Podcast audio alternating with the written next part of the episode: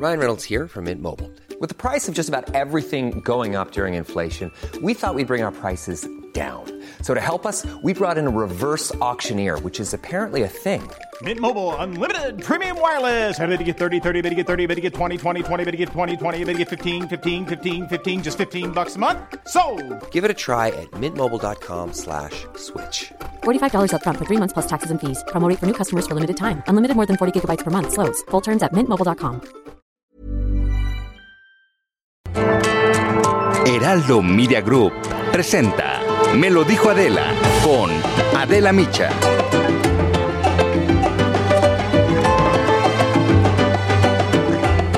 El miércoles pasado, el Tribunal Electoral del Poder Judicial de la Federación vivió, sin lugar a dudas, la mayor crisis institucional en su historia.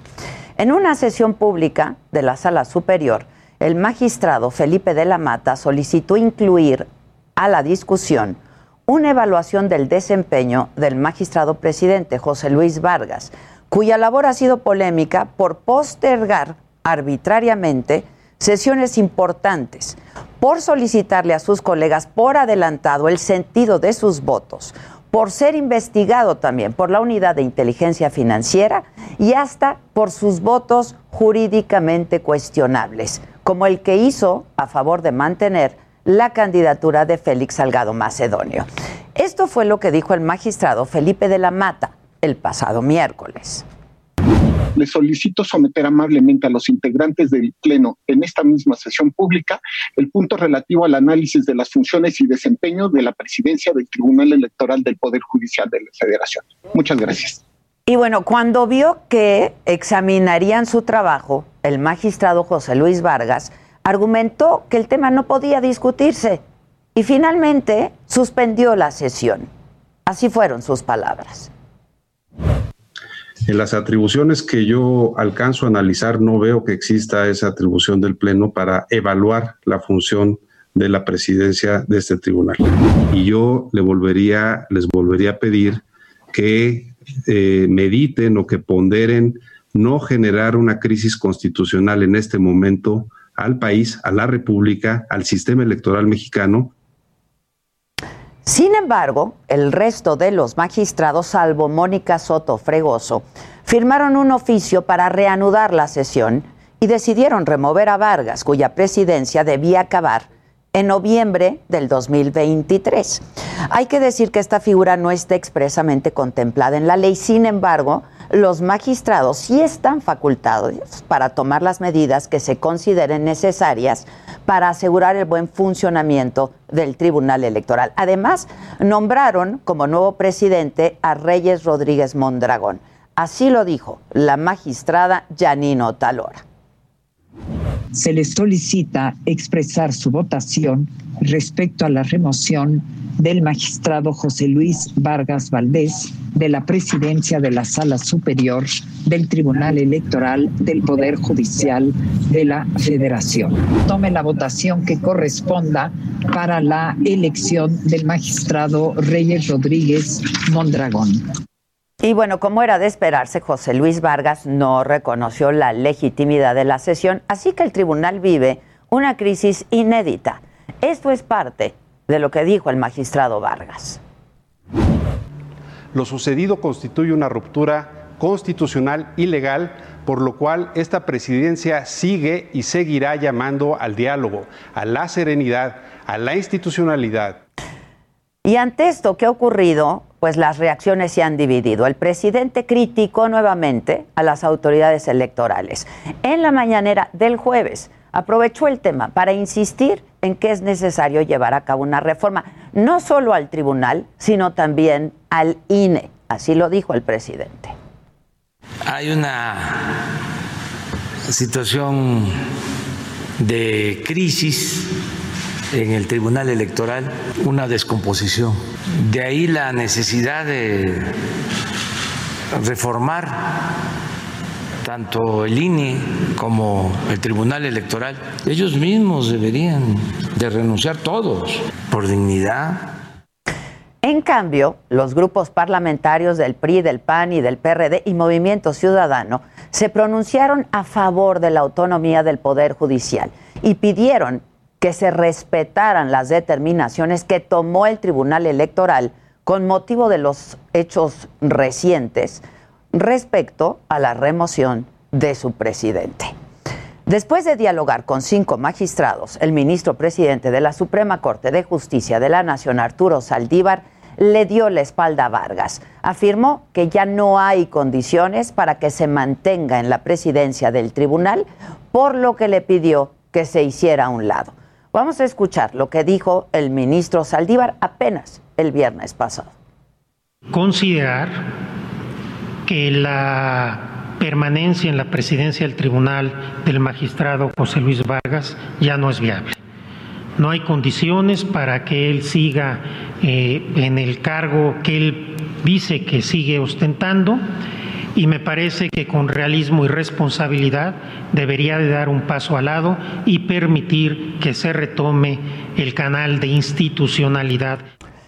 Ese mismo viernes, el propio Arturo Saldívar también hizo un anuncio histórico en defensa de la Constitución y la autonomía del Poder Judicial y afirmó que no va a aceptar la ampliación de su mandato como presidente de la Suprema Corte por dos años más. Así lo dijo el ministro Saldívar. Que concluiré mi mandato como presidente de la Suprema Corte de Justicia de la Nación el 31 de diciembre de 2022, cuando termina el periodo para el cual fui electo por mis compañeros y compañeras ministros. Y a este respecto, la Asociación Nacional de Magistrados de Circuito y Jueces del Poder Judicial de la Federación celebraron la decisión del ministro Saldívar, pues dicen así es como se reencausa la constitucionalidad de la Suprema Corte. Habrá que ver cómo concluye el tema del Tribunal Electoral, esperar la propuesta del presidente para reformar a las autoridades electorales. La crisis que atravesó la semana pasada el Poder Judicial nos recuerda una vez más la importancia de tener, contar con instituciones sólidas y de defender la división de poderes. Esto es, me lo dijo Adela, yo soy Adela Micha y ya comenzamos ahora también por la cadena nacional del Heraldo Radio.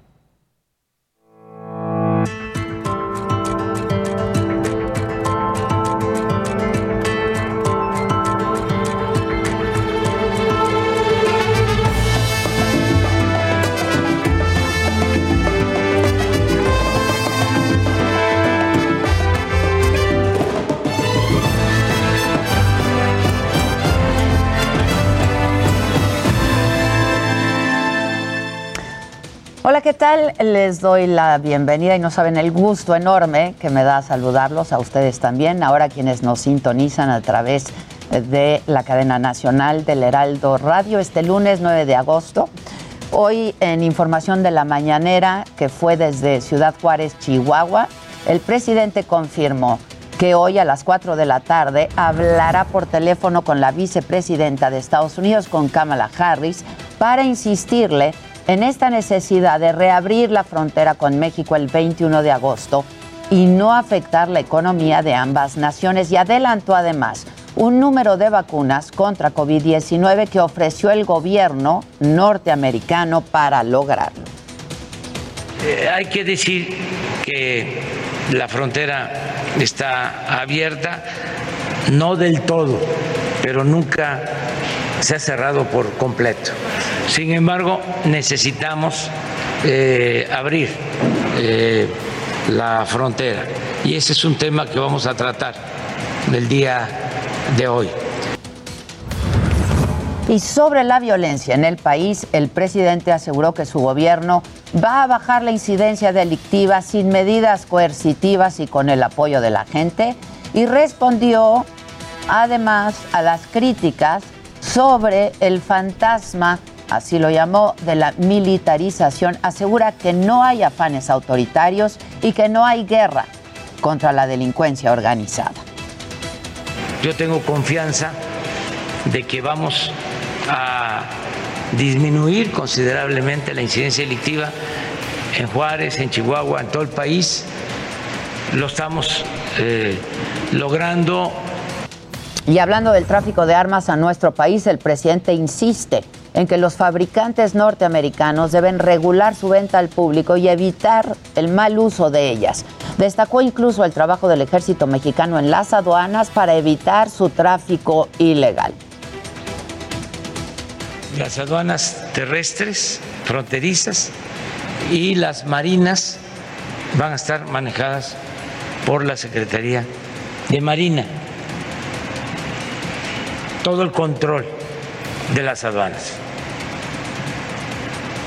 para evitar este contrabando de armas.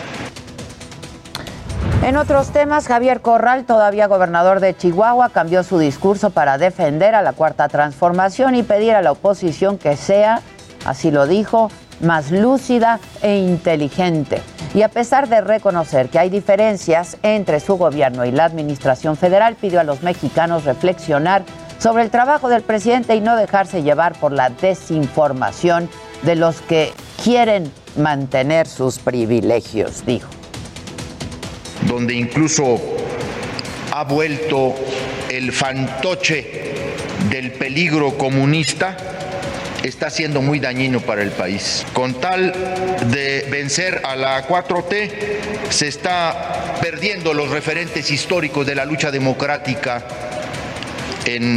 no solo en el sistema de partidos, sino en muchos sectores. Incluso se ha dejado de ver la importancia de que alguien sea honesto o no lo sea en el ejercicio del gobierno.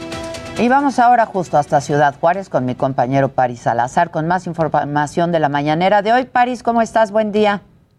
Buenos días, Adela, amigas y amigos de Alto de México. Así es, es que esta mañana el presidente López Obrador adelantó que el gobierno de Estados Unidos podría enviar a México 3.5 millones de vacunas, 3.5 millones de vacunas contra el COVID-19. Y es que durante esta conferencia matutina en Ciudad Juárez, señaló que se definirán los detalles de estas entregas con la vicepresidenta Kamala Harris, con quien tendrá una llamada el día de hoy a las 4 de la tarde. Dijo que también se hablará sobre la apertura común de la frontera, la cual ha permanecido cerrada durante 16 meses de actividades no esenciales. Explicó que Estados Unidos puede eh, podría argumentar el repunte de la de que hay en Texas y en esta tercera ola, por lo que ya eh, por lo que se podría abrir la es lo único perdón que lo único que está deteniendo esta esta apertura de la frontera. También el presidente López Obrador le deseó una una pronta recuperación al presidente expresidente Vicente Fox y a Marta Según quienes padecen de COVID-19 López Obrador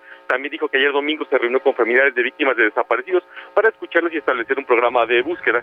Esto es lo que sucedió esta mañana en Palacio Nacional Adela bueno, gracias Paris, buenos días. En información de los estados, cuatro agentes de la Policía Municipal de Mérida fueron detenidos, esto por haber participado en el crimen de odio de este joven de 23 años, José Eduardo Ravelo, quien falleció la semana pasada luego de haber sido golpeado de veras de manera salvaje y de haber sido agredido sexualmente. José Eduardo, originario de Veracruz, caminaba por el centro de Mérida cuando los policías lo detuvieron porque, dijeron, parecía sospechoso.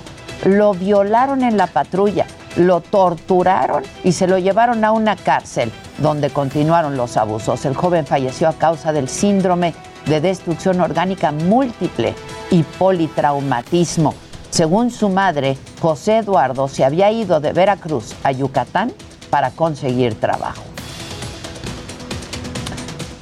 Y en Guanajuato ahí se vivió un fin de semana violento en Moroleón, un ataque en una cantina y dejó cuatro muertos y seis lesionados. En tanto en Irapuato, ocho personas, siete hombres y una mujer fueron asesinados en una finca ubicada en la colonia Santa María. Hasta este momento no hay un solo detenido por ninguno de los dos casos. Y les adelanto de que hay que estar pendientes el día de hoy. Diversas instituciones educativas de nivel medio superior regresaron ya el día de hoy a clases presenciales. Esto pese a que vivimos el peor momento de la tercera ola de coronavirus. A las 11 de la mañana, Claudia Sheinbaum va a presentar el programa Salud para el Bienestar, Salud en tu Vida. A mediodía, la eh, Secretaría de Gobernación, InMujeres y la Comisión Nacional para Prevenir y Erradicar la Violencia contra las Mujeres van a presentar el Protocolo Nacional de Atención Integral a Niñas, Niños y Adolescentes en condición de orfandad por feminicidio. Atentos en el mundo a los resultados de la llamada telefónica, por supuesto, entre el presidente López Obrador y la vicepresidenta de Estados Unidos, Kamala Harris. Se espera la donación a nuestro país de más de 3 millones de vacunas contra COVID-19. Y hoy Canadá va a reabrir sus fronteras para residentes de los Estados Unidos que tengan completo su esquema de vacunación, es decir, su pasaporte de vacunación. De todo esto habremos de estar atentos y les estaremos informando, por supuesto, a lo largo del día en nuestras distintas plataformas.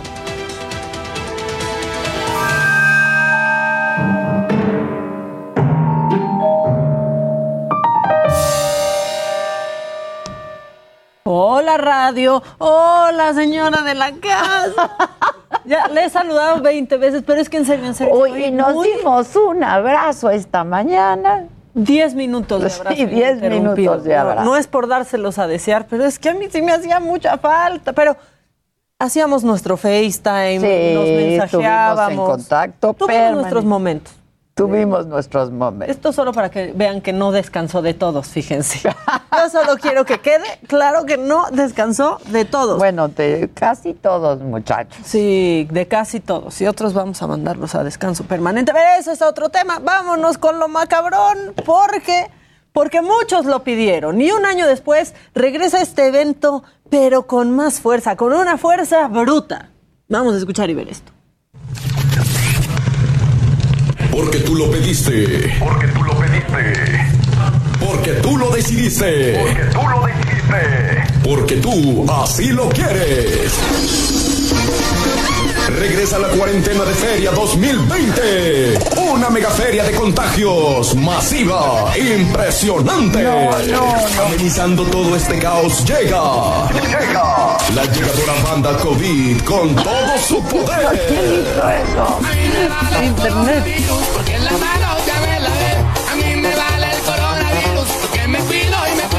Alternando los nunca usados. Cubre bocas del norte. Guardarás distancia y pedirte que te alejes. No me vas a contagiar. Además, la cumbia del sabor. De su sana distancia y su éxito, quédate en casa. Coronavirus, coronavirus. Lávense las manos, háganlo seguidos. Coronavirus. Pónganse las pilas y lugares Contagiando con todo. Y, y por si fuera poco, Mariachi Coronavirus, el mero mero. Ya lo sabes, si quieres morirte, no asistas. Pero como sabemos que te vale madre la salud de los demás, y además dices que no existe el virus, e- entonces allá nos vemos. Esto se va a poner hasta su máxima capacidad. No, no, Evento no. solo para irresponsables y no creyentes. Evento solo para irresponsables Y no creyentes. Es que sí. Coronavirus, coronavirus. Oigan, ¿me pueden poner a Julio César Jr. con su... Ah, ese es un clásico Es un del año pasado. clásico, pandemia. Pero yo creo que ya estamos como el año pasado. Estamos peor. O sea, ¿Me lo pueden poner, por favor? estamos, estamos, El estamos. virus del peor. coronavirus. Sí, el virus del coronavirus me va a matar. así decía. sí. Sí, cuando, mira, estaba pasando eso y nosotros hacíamos la radio desde casa. Estábamos en ese punto. Estábamos en este punto. Estábamos en ese punto y aquí nos tienen. O sea, un año después, en el mismo lugar, pero tantito peor. Sí. Pero bueno. Y no con la misma gente. No, pues no, porque también nos quedan menos. Sí, Oye, es una tragedia. yo cada vez sé de más casos, por cierto, sé de más casos y de más casos también más leves porque fueron ya vacunados, Vacunados. con el esquema completo. Por cierto, no dicen, tiene las dos vacunas. No, no son dos vacunas, No, o sea, es, el esquema. Completo, exacto. Que exacto. también no la traen bien. Bueno, y alguien que no la trae bien es que esto se nos hizo viral y está bien macabrón. Es Rafael Ojeda, secretario de Marina. Aumentó la violencia doméstica. El virus me va a matar. Ay, Ay, ya. voy para la luna y no, No vuelvo más. El amor de coronavirus me va a matar. El virus de coronavirus me va a matar. Ahí me voy para la luna y, no, vuelvo más. Pues sí, solo que tengamos lana como Jeff Bezos. O sea, lo que pueden. Es lo máximo ese Julio César. Sí, la verdad. ¿Y, y qué razón tenía? ¿Qué razón tenía? Me voy para la Bueno, luna y no vuelvo El más. secretario de Marina se nos hizo viral, don Rafael Ojeda, porque dice que ha aumentado la violencia doméstica. Pero ¿sabes qué, Adela? Es comprensible. Mm. Es comprensible, así lo dijo, estas fueron sus palabras. En lo que se refiere a violencia familiar, ocupa el tercer lugar a nivel nacional. En el junio del 21, 220 casos. Y sí es un delito que tiene cierta tendencia a la baja y pues no es que querramos justificarlo, pero a nivel nacional la pandemia ha, de una u otra manera ha ayudado a que este delito pues tienda a la, a la alta en muchos estados. ¿no? Creo que es comprensible. No, quitaron el creo que es comprensible. No me lo quiten, pero cierra con. Creo, Creo que es comprensible. No, Pues no es comprensible. no, nunca va a ser secretario, comprensible. no, no. ¿Cómo Ya creo que es señora, comprensible? por favor. Mira, o sea, se la, la agarró a golpes, pero estaba bien, estaba bien estresado y creo que es comprensible. Es comprensible. sí. Carga con mucho, Sí, es es comprensible que, sí. uno se ande moqueteando a la esposa o No, no, no, no. Esto está macabroncísimo. Y lo que pasa es que luego pasan estas cosas en viernes y creen que para el lunes se nos van a olvidar. pero No, ¿qué creen? Que no, estamos encima, no, estamos se nos encima. olvidan. Y este, este video lo pueden poner, este audio. Cuando ustedes la quieran hacer de tos, pero no tengan argumentos, por favor, guarden, guarden estas palabras. Estamos exigiendo solamente nuestros derechos. Solamente lo que nos toca por ley. En el artículo 84 ahí dice. No sé qué dice, pero ahí dice. Que agarre y que me dice. Que agarre y que le digo. Guárdenlo, cabina, dice- por favor. Que agarre y que me dice. Que agarre y que le digo. Exigiendo solamente Me nuestros dice- derechos. Solamente lo que nos toca por ley. En el artículo 84 ahí dice. No sé qué dice, pero ahí dice. Te escucha borroso. No, no, chapó, chapó. No sé qué dijo, pero ahí lo dice. Está Ahí lo dice que el verdad. 74 defiende mis derechos. De eso a que yo sepa qué diga. Ah, no sé qué dice, pero ahí dice. Sí. O sea, palabras más, palabras menos. Ahí dice. Está precioso. Bueno, y esto está súper, súper macabrón también. Y es que cacharon a un funcionario de la aduana en Tamaulipas, específicamente en Matamoros, pues pidiendo abiertamente Lo vi, lo vi, un lo vi. soborno. Así, aquí van a escuchar. Pues que el cómo- 10% no va ser. Y usted decide. Escúchenlo y vean. ¿Cuál es el negocio de traer un carro vacío? Sí, no, ninguno. Nada más acuérdense que uno también le gusta ir al mall, uno también tiene familia. ¿Ok? El mall. Si usted trae, permítame, si usted trae 10 mil dólares en mercancía, yo no le puedo pedir que deje 9 mil. ¿Cuál es el negocio? Eso ni siquiera es negocio. Eso no es apoyarlo, eso es robo, eso es extorsión. Pues un 10% no está nada mal. Está 10 mil dólares en cosas, que deje mil. Está bien. Legalmente va a pagar casi el 25% y tampoco le va a convenir. Tampoco, tampoco, ¿Qué es lo que tengo que hacer?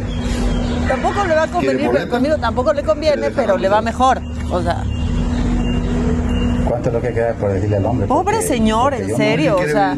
mercancía. Yo no he visto su mercancía. Yo solamente le, le dije que dos, tres cosas que muchas veces vienen anotadas, muchas veces no pasan. Usted tuvo la duda, yo le saqué. Yo ni siquiera he visto su mercancía.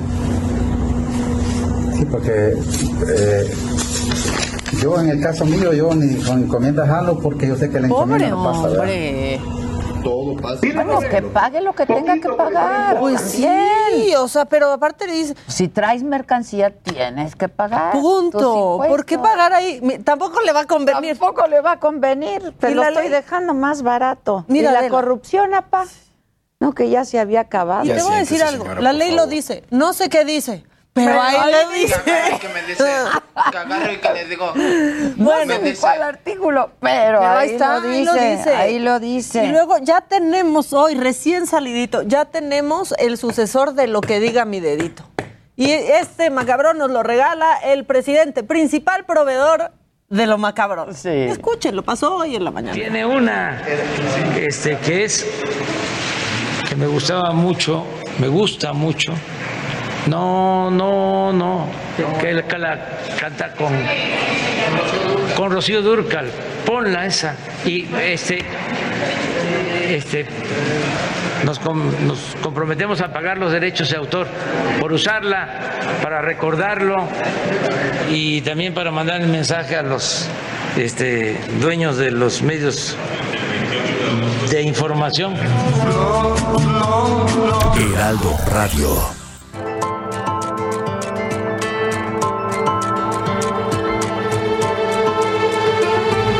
Continuamos en Me lo dijo Adela. Bueno, pues dicen que me lo perdí, no estuve, pero estuve muy atenta a lo que estaba pasando con este asunto del gas. Hubo escasez de gas por horas aquí eh, y por ello es que eh, quisimos invitar a Adrián Rodríguez y a Enrique Medrano. Ellos son representantes del gremio gasero nacional. Y este es el tema, ¿no? Este, este conflicto. Muchas gracias, gracias Adrián, gracias Enrique por acompañarnos. Ustedes son el último eslabón, representan a este que es el último eslabón, que son los distribuidores, que finalmente, por lo que estoy viendo, son los más afectados de esto que pudiera pasar. Sí, efectivamente, Adela, fíjate que tenemos en este momento la situación de no poder darles las mejores expectativas. Somos las empresas, somos representantes de ellos, no somos las empresas. Nosotros los representamos y distribuimos todos los días el gas a sus casas.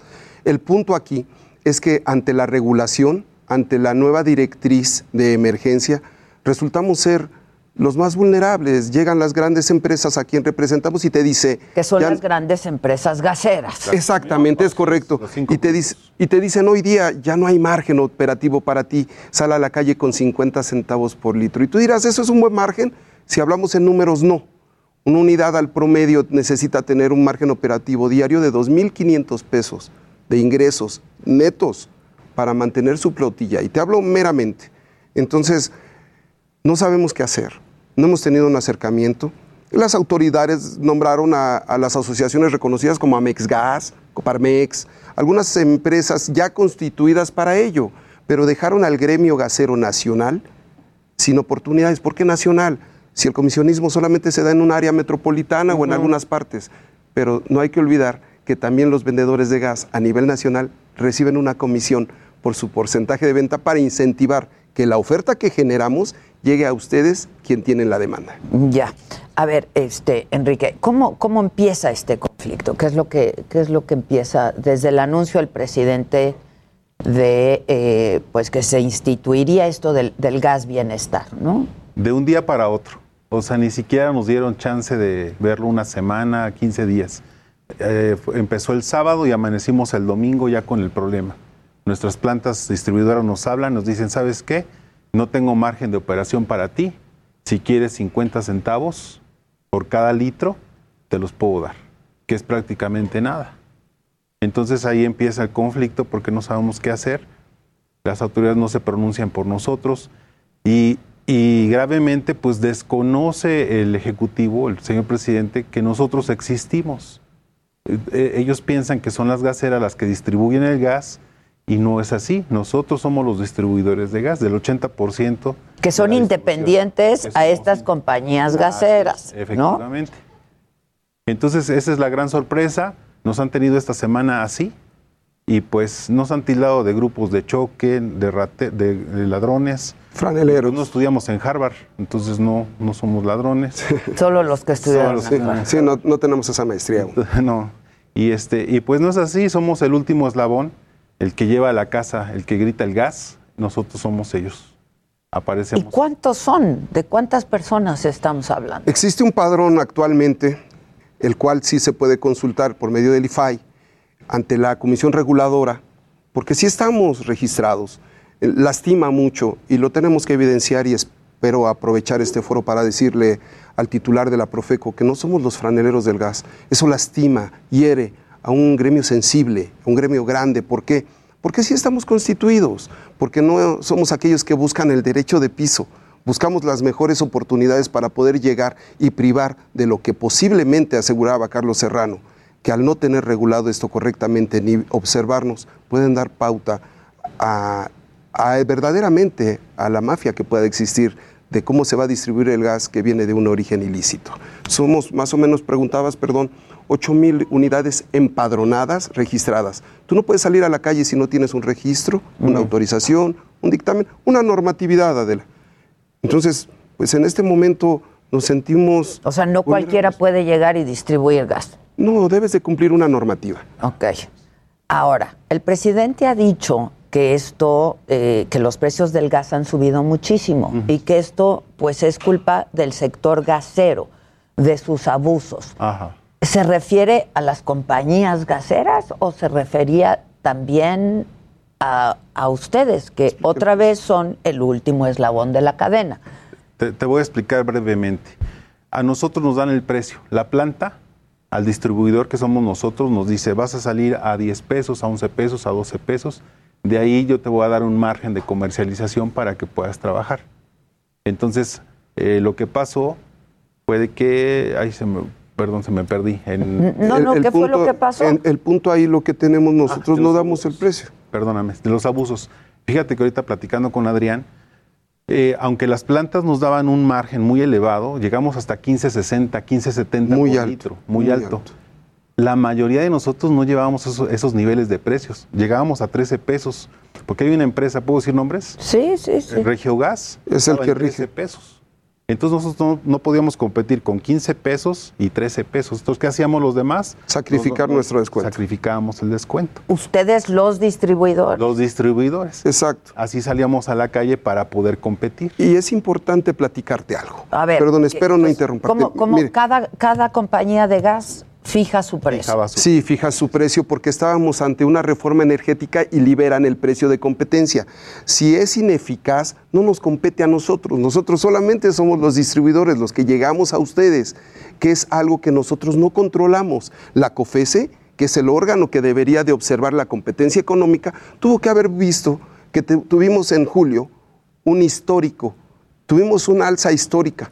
Jamás habíamos tenido ese precio tenía que haberle dicho la COFESE el preguntarle a las grandes compañías el por qué estás funcionando así. Y seguramente ellos le tuvieron que haber explicado si era porque el alza del, del petróleo, si porque hubo un déficit o porque si hubo un superávit. Esos términos no- a nosotros no Claro, porque los precios internacionales pues cuentan. es correcto, ¿no? es correcto. Pero nosotros, para poder llegar, ¿qué pasa cuando llego a tu casa, Adela, y me dices, oye, qué caro está el gas, mano? Ya no me rinde. Oye, pues es que resulta que antes cargabas mil pesos y ahora esos mil pesos te da menos litros. ¿Por Sí, qué? sí. Porque el, el costo es más alto. Oye, eres un bandido. Ese es el mensaje.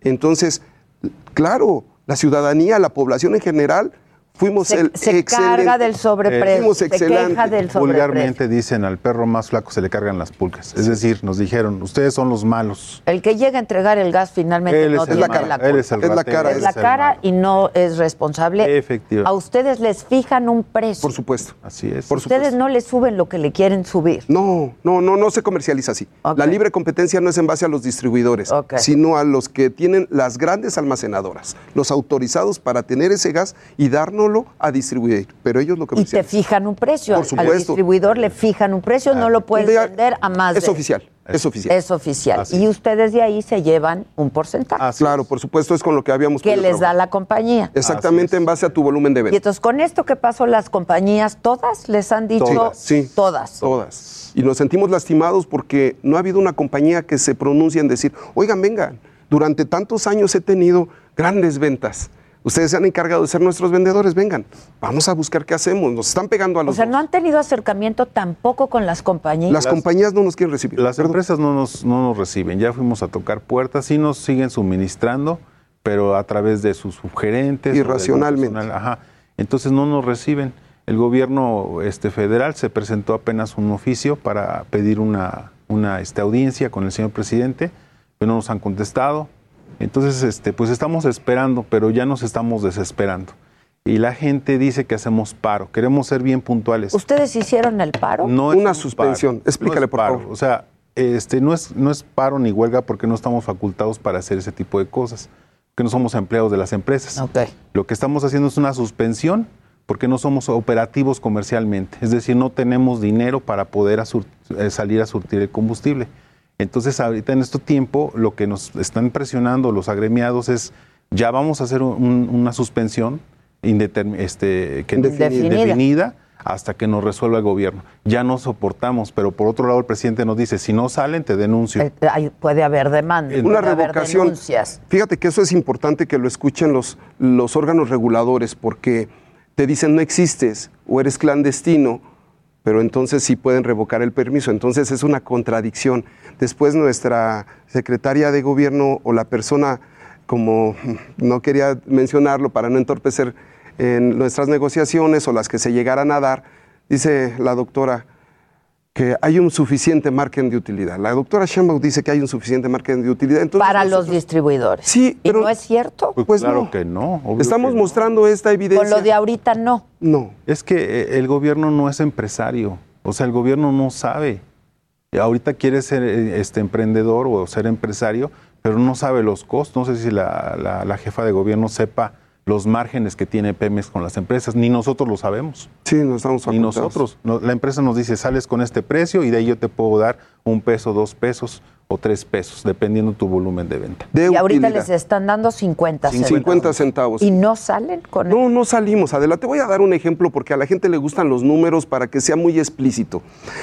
Hoy día el promedio, las unidades en al- eh, alrededor de 5 mil litros no logran vaciarlos en un día, no, no logran distribuir. Imagínate lo que es 5 mil litros. Sí, sí. ¿Sale? Entonces, si lograras vender esos 5 mil litros por punto 50, son 2.500 pesos, que solamente pagaría. Si logras vender eso, pero el Ya no se promedio vende. ya no se vende. Perdóname que te interrumpa. Ahorita una pipa en promedio de 5 mil litros de capacidad te vende alrededor de 700, 700 litros, 800 litros. Sí, es lo más. Por 50 centavos estamos hablando de 400 pesos.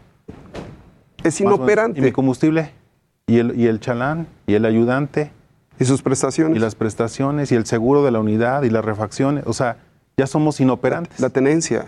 Entonces, Ustedes estaban ganando promedio. teníamos ese margen, de, de utilidad entre un era- 10 y un 15. Acuérdate que hay un- una utilidad bruta y una utilidad neta. Ah. Entonces la neta para nosotros llegaba a ser de 10 a 15% para eso. ¿Pero por qué? Fue muy atractivo. ¿Cómo nace el, co- el comisionismo? Es, es un tema interesante. Cuando tú tienes un producto a vender, pero no quieres invertir más en tus instalaciones ni prestar más nómina a tu compañía, ¿qué es lo que haces?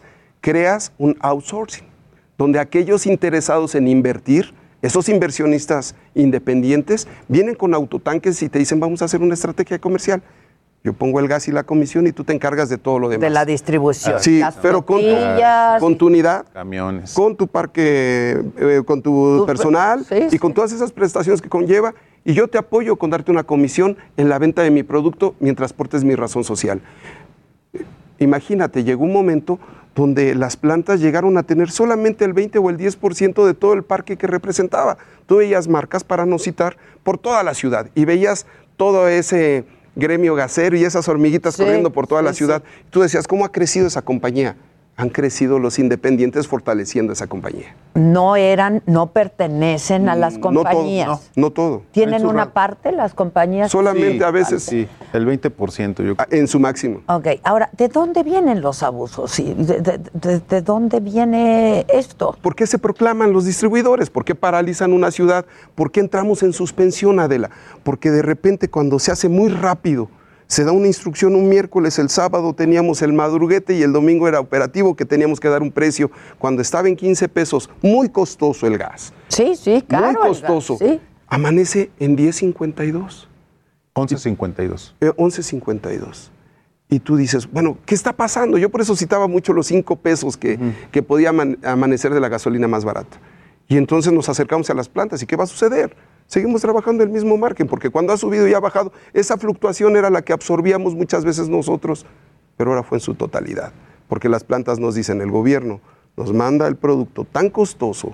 Recordemos que la molécula del gas solamente una parte lo proporciona Pemex.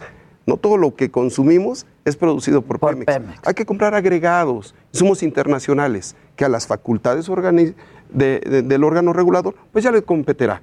Nosotros simplemente fuimos notificados por planta de que ya no teníamos participación en este negocio como lo veníamos haciendo. Entonces llega un momento que dice, oye, ¿y por qué están trabajando, Adrián? Por una sen- sencilla razón. Primero, no podemos pagar a los clientes que han sido nobles por años. Segunda, Pues sí, porque uno tiene a su gasero, si Eh, me permite. Por favor. de Por favor. confianza Claro. de muchos años. es parte, es parte de la familia. Mira, te voy a decir una frase bien bonita O que sea- están publicando mis compañeros. Ni el frío, ni el calor, ni la lluvia, ni el invierno, ni el COVID nos detuvo. Y sí perdimos a muchos en ese inter. Sí. Muchos compañeros murieron, de verdad, muchos. Ah, sí. Sí, bastantes. Porque somos, andamos en la calle.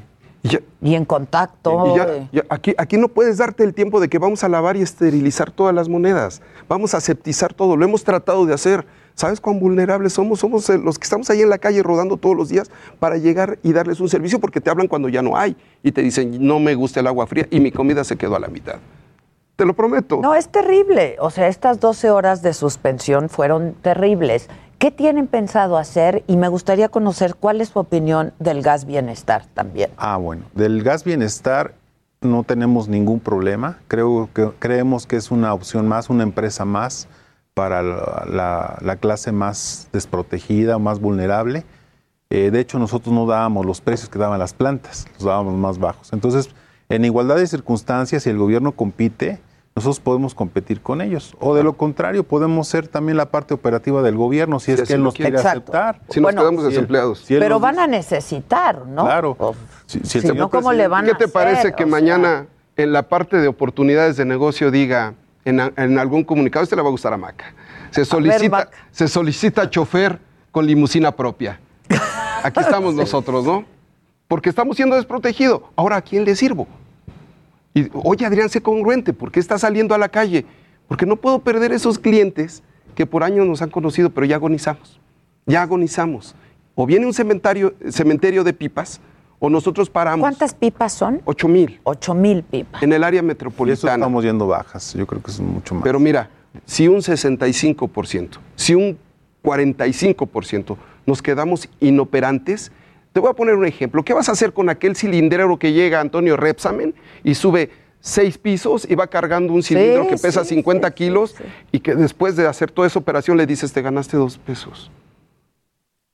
Y tú vas a decir, ¿cuántos miles de cilindros tiene que vender al mes para mantener su planilla? E- e- Es así, me da mucha tristeza evidenciarlo, pero en este momento no tenemos quien pueda decir, oye, yo tomé esta decisión, también te obligo a que tengas una participación con tus operadores. Oye, ¿sabes qué? Yo gobierno decidí que se regulara porque ya era inoperante, ya la gente estaba muy vulnerable. Sí, efectivamente, efectivamente. Pero aquí el modelo de negocio afecta directamente a la planta y la planta lo traslada a los trabajadores. Ahora, en todo caso, el gas bienestar va a necesitar quien distribuya. Por supuesto, no, sé cómo le va a hacer en dos meses o en un mes juntar 8 mil o 10 mil unidades. Creo que en para- Twitter ya pusieron que se requieren. Pues todos los que se Choferes. quedaron desempleados de, de los cilindreos, de los portátiles, esos compañeros que somos parte. Por eso cuando se refiere a Gremio Gasero Nacional, incluye eso. Y tú me dices, oye, pero entonces ustedes representan a aquellos que hoy se quieren manifestar. No sabes cómo hemos hablado, somos muchas voces. Somos las, las del alto, del bajo, el gordo, el flaco y, y el que grita el gas y el que pone su bocinita y al que no le permiten porque estás descansando. Entonces, todas esas voces va a llegar un momento que estallen y que juzguen a Enrique y a tu servidor como ineficiente la respuesta. Porque no nos están dando. ¿Cuántas compañías de distribución hay? Eh, a- en el, en, agremiadas, digamos. Bueno, son cinco grupos grandes, ¿no? por llamarlo así, cinco familias. Efectivamente, son cinco familias, pero de ahí se desprenden muchísimas marcas. De las grandes empresas hacen sus marcas pequeñas. Sus grandes O filiales. sus- ajá, sus filiales. Entonces son muchísimas, pero son, pertenecen a los mismos grupos. Es lo que quiero entender que el señor presidente dice que es un oligopolio. oligopolio. Entonces, pues de ahí dicen que somos abusivos, pero no están identificando que somos una gran parte de, de pueblo, que no somos los grandes eh, empresarios, que sino que somos los pequeños distribuidores. Incluso estas cinco familias de estas empresas grandes distribuidoras. Claro. Ajá, O sea, el margen de ganancia es justo, es lo justo para estas familias distribuidoras, estas compañías distribuidoras Pues hoy, también. hoy día no te lo sé decir porque no se han pronunciado, porque hasta el día de hoy son herméticos, nunca hemos tenido injerencia. Había sido un modelo de negocio exitoso mientras eh, habíamos pertenecido a su planilla laboral. ¿Cómo? Pero si eres un socio comercial no eres su planilla laboral. Como tú quieras poner ese modelo, habíamos hecho operante su negocio. Hoy día, después de 50 años, de 40 años, de 27 o más que tiene el comisionismo en, en tanques y más en cilindros portátiles, pues quiero decirte que, que no sabemos si hubo lo suficiente para poder ahorrar y compartirnos en los momentos difíciles, pero hemos estado en todos. ¿Qué van a hacer? ¿Están pensando en suspender otra vez? Sí. Yo creo que sí. Este, en los próximos días estamos, ya no, ya no, por- ya no podemos soportar a los compañeros. Estamos eh, negociando, nos han pedido las autoridades que por favor no hagamos paros, que obedezcamos a las leyes, que obedezcamos al señor presidente. Pero ¿qué haces con 16 mil familias que te dicen, ya no tengo para comer, o sea, ya, ya no está saliendo? Entonces, posiblemente, sí viene un desabasto de gas, ¿Por qué? No porque no haya gas, sino porque no va a haber el poder de distribución en, en el caso de nosotros. Entonces sí va a haber una situación de suspensión de actividades. Posiblemente yo creo que ya en estos días, no sé cuándo se dé. Es muy importante, publica en las redes una nota la cual dice, tenemos, tenemos una suspensión y Sí, vamos a es parar las ciudades y, y las autopistas. Déjame Ah, es, es decirte que algo. justo es lo que quería comentar. Pues con déjame ustedes. platicarte. Para- esto era para el 8 de agosto. Hoy teníamos eso. ¿Y qué? Buscamos nosotros contener un grupo. Negociamos negociando a nivel nacional. prometiendo la esperanza que el Ejecutivo Federal dijo que en sus tres direcciones iba a tener. Primero, garantizar el abasto. Segundo, eh, buscar el delito en el que incurran aquellos que tienen el, eh, autorizado ese permiso y no, y no ejercen el servicio. Y va a ir con todas las Fuerzas Armadas. Eso ya es una sentencia, es una amenaza y una sentencia. Y la tercera, la más interesante, que se acercaría a las compañías gaseras y a los comisionistas. Ya lo hizo posiblemente a las gaseras, lo ignoramos. Pero con el comisionismo nadie se ha acercado. Nadie se ha acercado. Seguimos ignorados en el tema y necesitamos trabajar. Entonces, en eso. ¿qué van a hacer estas compañías, estas grandes compañías gaseras, sin ustedes? Es una gran hipótesis que quisiéramos que nos diga. Esa fórmula no la hemos podido descifrar. Y el contacto con las compañías gaseras tampoco se ha podido establecer. No, porque ellos dicen, ya te dije lo que te tenía que decir.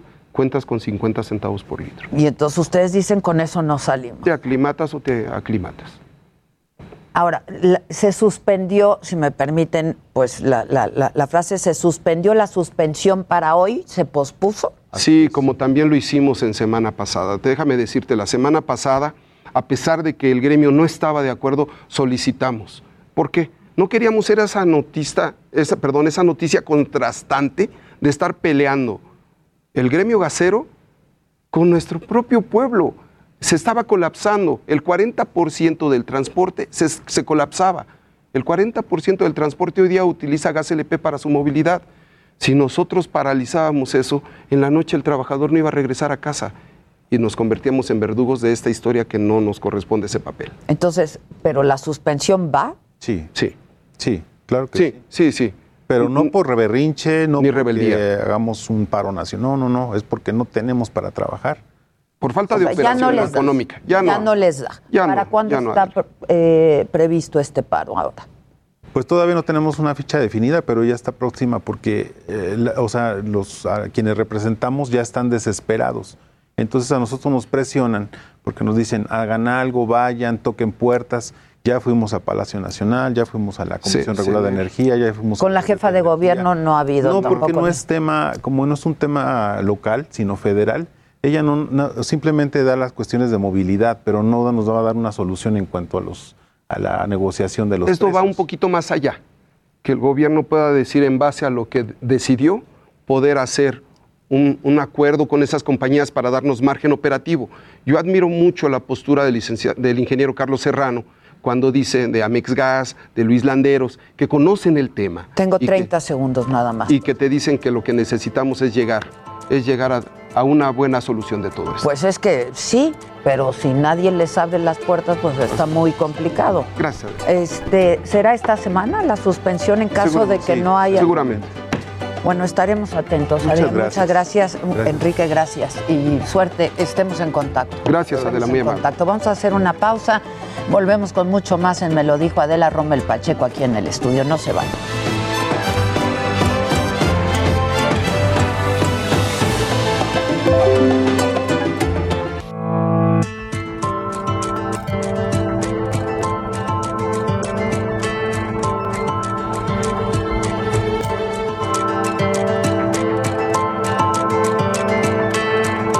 Continuamos en Me lo dijo Adela.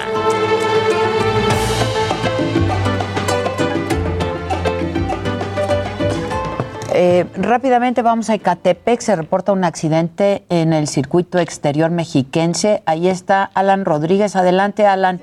Hola, ¿qué tal Adela? Amigos, muy buenos días. Nos encontramos en estos momentos en el kilómetro 48 del circuito exterior mexiquense, en donde hace unos minutos se registró la volcadura de un camión de grandes Adela. dimensiones, el cual se encontraba cargado con al menos 20 toneladas de polietileno. Podemos observar en Eh, estos ¿Qué hacemos? ¿Vamos a retomarlo? Ok. Mientras tanto, ya estamos todos a la mesa. Para quienes no nos ven y solo nos escuchan, la mesa está puesta, la mesa está servida. Y completa. Y completa, no, y exacto. con- Completa. ¿Cómo se extrañaba? Alan, a ver si ya te podemos escuchar mejor. Hola, ¿qué tal Adela? Amigos, muy buenos días. Como les mencionaba, me encuentro en el kilómetro 48 del circuito exterior mexiquense, en donde podemos observar la caja de un camión de, cargado con 21 toneladas de polietileno, el cual resultó con una volcadura producto del exceso de velocidad con el cual circulaba el conductor de este vehículo. El conductor de esta unidad ya fue atendido por los servicios de emergencia debido a las lesiones que presentó producto de este accidente y afortunadamente la carga de esta unidad cayó con dirección hacia esta parte donde podemos observar, pues se trata de un predio baldío aledaño a este circuito exterior mexiquense. En el dado caso de que hubiera caído sobre la circulación, pues esto sería una situación bastante peligrosa, ya que como podemos observar se trata de miles, millones de bolitas de plástico, las cuales pudieran ocasionar un accidente mayor. La cabina ya se encuentra aproximadamente a 200 metros de este punto y bueno, la circulación ha sido reabierta únicamente en un carril para todas las personas que se desplazan con rumbo hacia la zona oriente del Estado de México. Por lo pronto, Adela, es el reporte que tenemos. Maneje con mucha precaución si usted circula sobre el circuito exterior mexiquense desde la zona de Ecatepec hacia el municipio de Nezahualcóyotl en el Estado de México. Por lo pronto, el reporte. Gracias, Alan. Gracias, buen día. Continúas al pendiente. Gracias. Cortinita.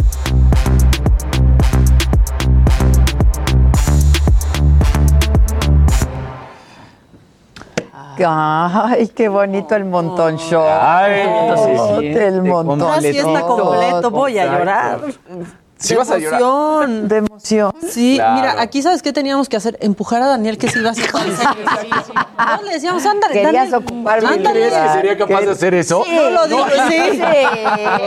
Es más, la cámara uno todo el tiempo me decía, digo, la cámara tres, perdón, me decía todo el tiempo para acá. Yo, no, este es el lugar de Adela. Hazte para acá. Yo Hasta me "Qué decía, chistosos". La silla No eches se culpas, deja. Me decía, Maquita, si quieres descansar, si Ah, estás cansada, ¿quieres ir yo me hago cargo. Así se ponía. Es que la vi, Bueno, la vi un poco cansada y dije, como yo ya estoy pues, todo el día trabajando, dale. no preocupes, Claro, compañerismo, luego- maca. Un caballero, Casarín, un caballero, ¿eh? Y luego todavía más empoderado después de que le ponen su retoquito en los ojos. Ya se tal? acá ya ¿Qué decía, tal? traigo un brillo. empoderadísimo. Así empoderado. como tú con tu Botox. Así como yo con Ah, no, ¿qué crees que hizo Jimmy? Ya no tienes nada. Eh. Le dice a Javi, como que ya necesito.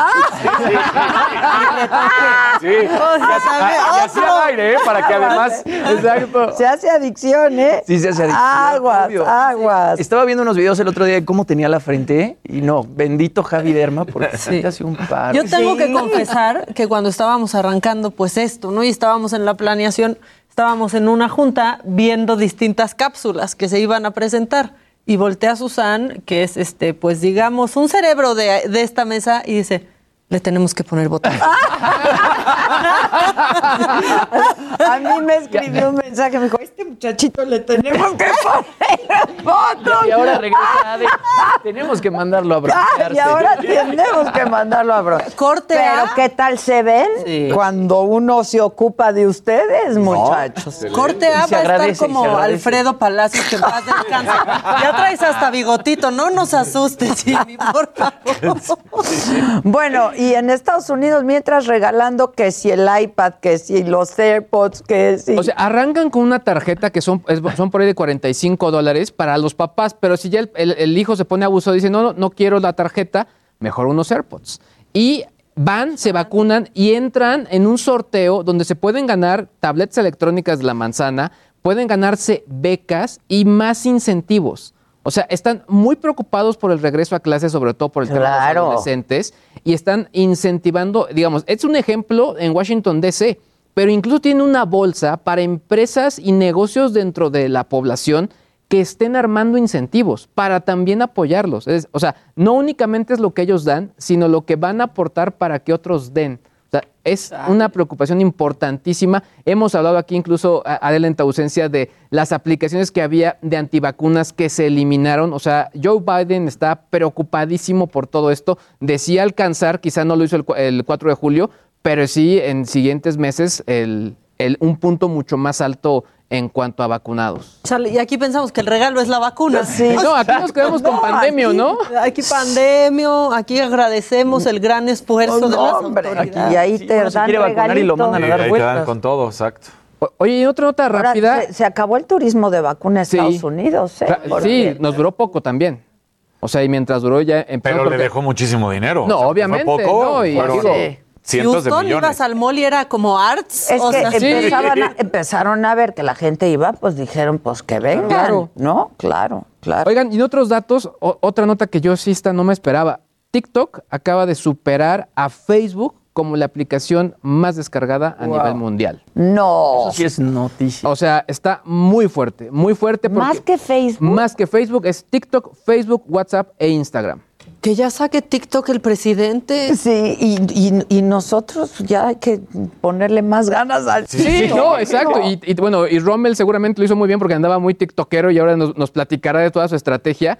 Pero bueno, eligió bien la red social, ¿eh? Bueno, y varios de los, de los contendientes y toda la gente que ha estado ahí, la, la verdad es que yo no me esperaba este dato, pero bueno, por fin lo superaron. Seguramente Mark Zuckerberg no se va a quedar con los brazos cruzados y vamos a ver qué sacan ahora. Fíjate. Y ahí vamos a andar bailando. Y es parecida a la nota que diste la semana pasada de que Xia- Xiaomi también superó a Samsung en ventas. Sí. O sea, los chinos están con todo. Ahora, ahí les va el dato. Habíamos dicho que había subido un poquito y después bajó el, el Bitcoin.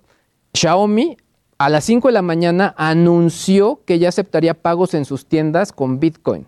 Se subió enormemente la criptomoneda. ¿Cuánto? ¿Cuánto? Subió más de los 40 mil dólares. ¿En cuánto va tu dinerito? Ya, justo me preguntaba Jimmy, o sea, yo de los 7.500 habíamos dicho que tenía Cinco 9, mil. luego bajó, ahora ya traigo 10 mil y tantos.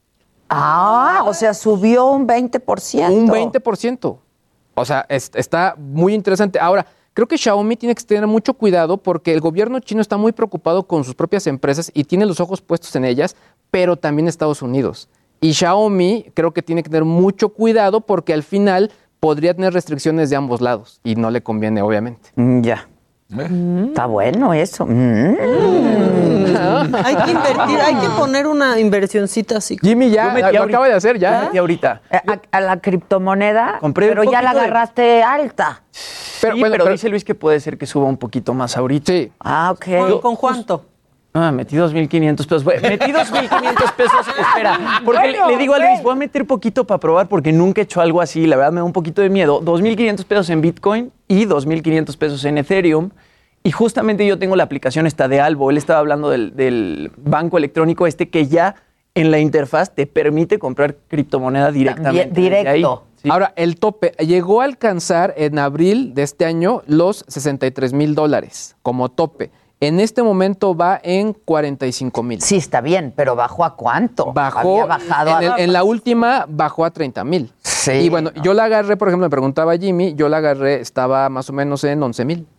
Ah, la agarraste en once bien. Tú muy bien. Pero cuánto altibajo yo no puedo con esas emociones. Es que- pero es que esa- eso, eh, esas compras hay que como comprar y meterlo en la caja fuerte. Claro, y cancelarlas. No, y en- es como cuando vas a Las Vegas. de tu cerebro. O sea, sabes que el dinero con el que llegas a apostar puede no regresar. Exacto. O sea, es un es tal cual Y tienes saber- olvidarte, no estar Exacto. compra, venta, compra, vende, Exacto. compra, vende. Sacándole como Sobre todo si no le sabes. Exacto. Pero era lo que hablábamos, ¿no? Tendría que venir una crisis fuertísima para que el dinero que invertiste realmente llegara a cero. nada. Claro.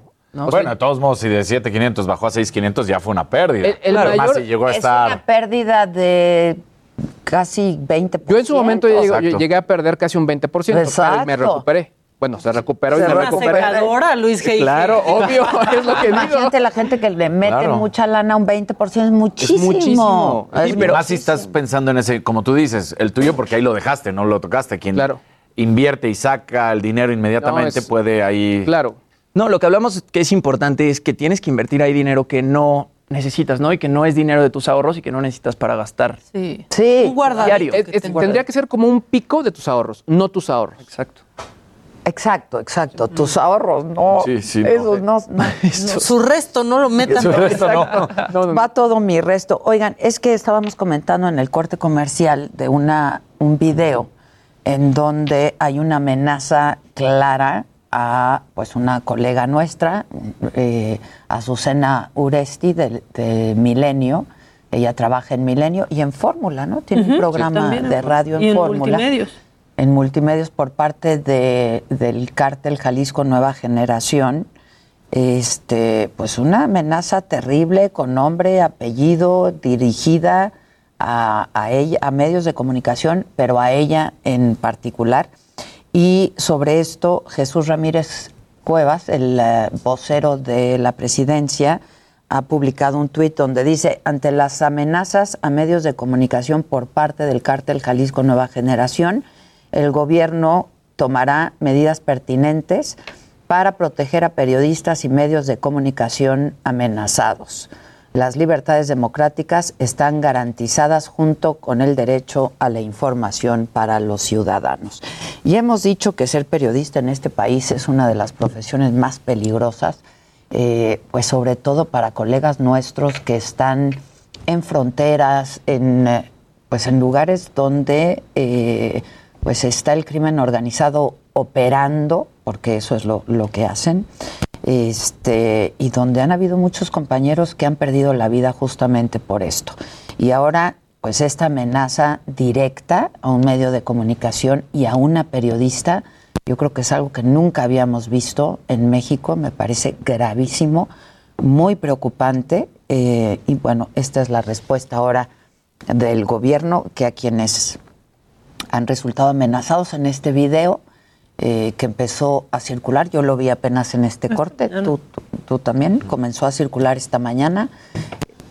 Este, hay muchos medios que no lo están difundiendo, pero pues aquí le- lo hicimos justo por la respuesta que ha dado el vocero de la presidencia, porque pues se dan por enterados, acusan recibo y se les va a garantizar seguridad, que por supuesto hay que hacerlo.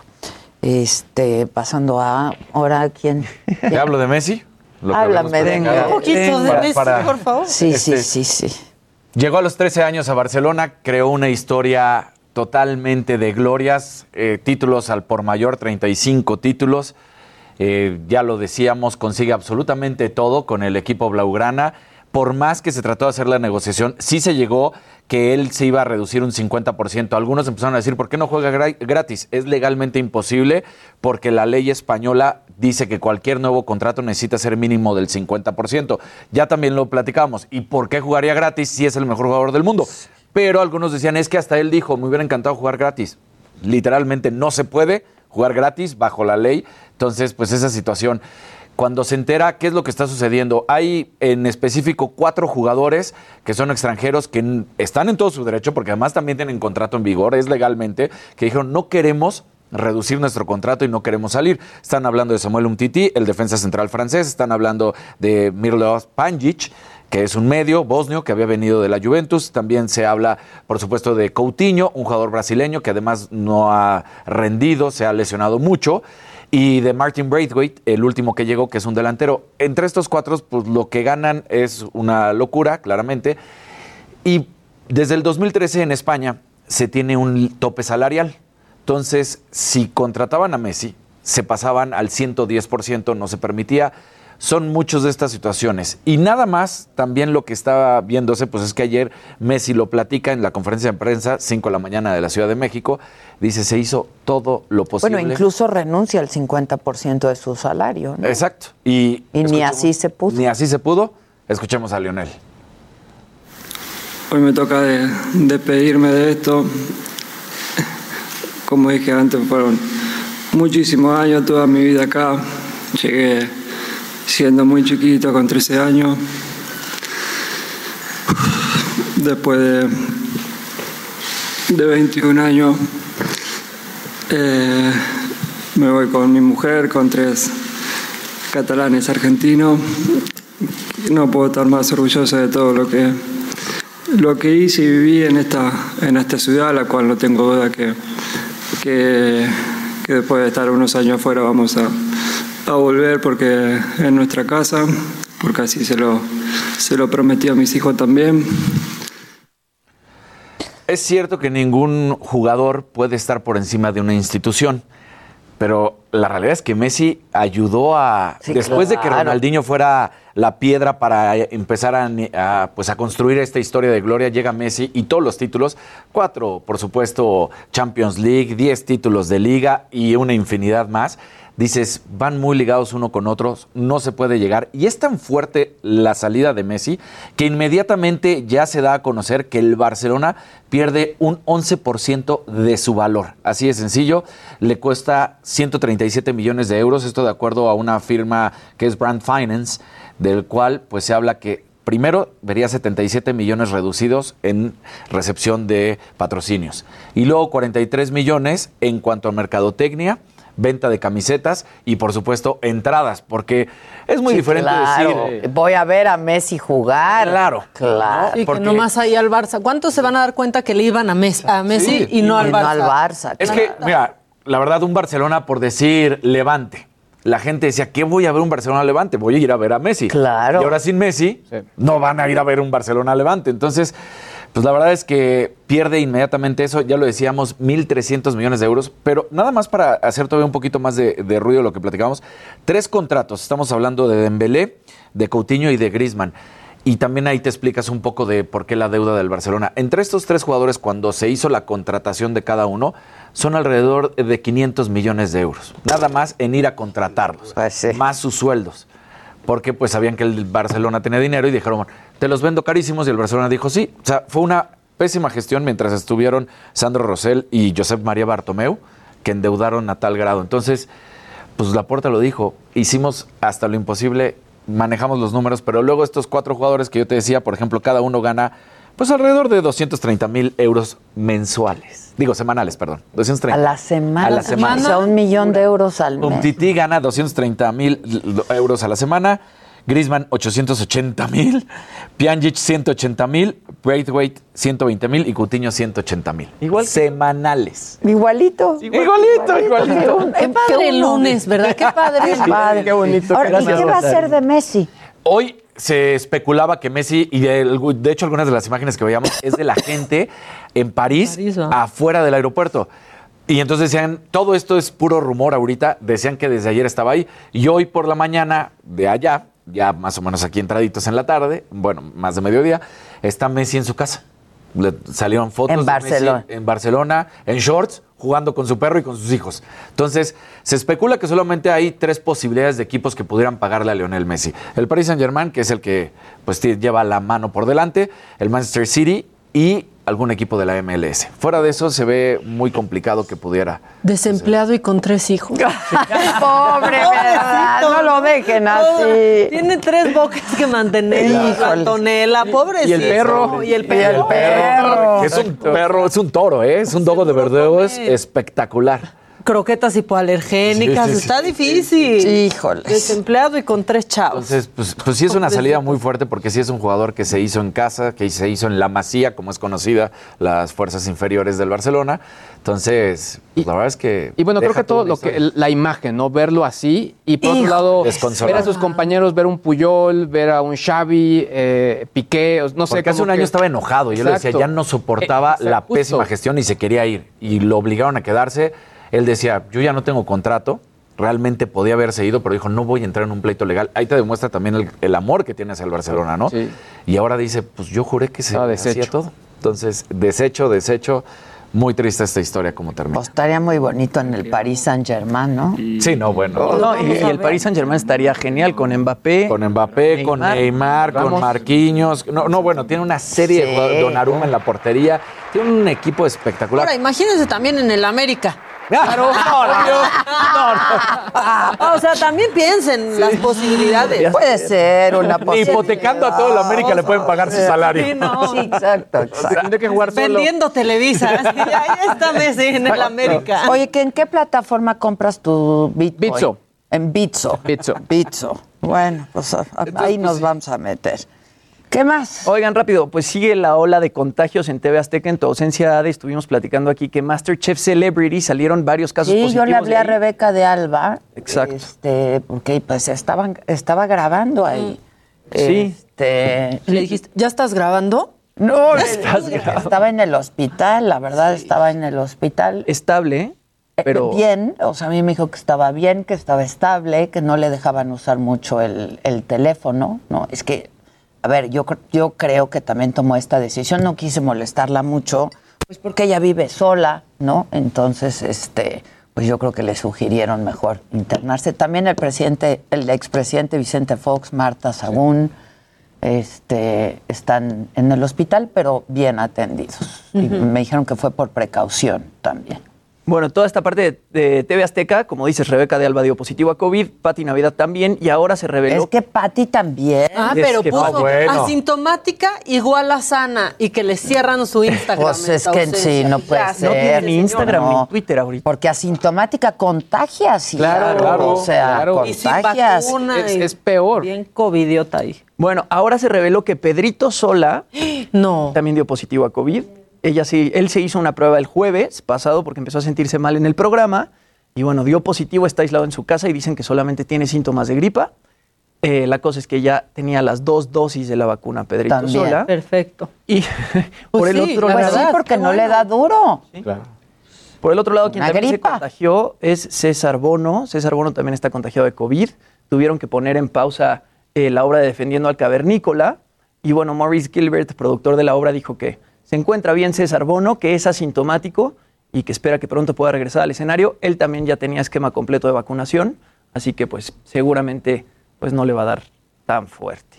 Chale. Así. Y bueno, nada más una nota rápida. El sábado se confirmó eh, la muerte de la primera actriz Isabel Martínez, mejor conocida como La La Taravilla. taravilla. A los 74 años de edad, la noticia la dio la Asociación Nacional de Intérpretes a través de sus redes sociales.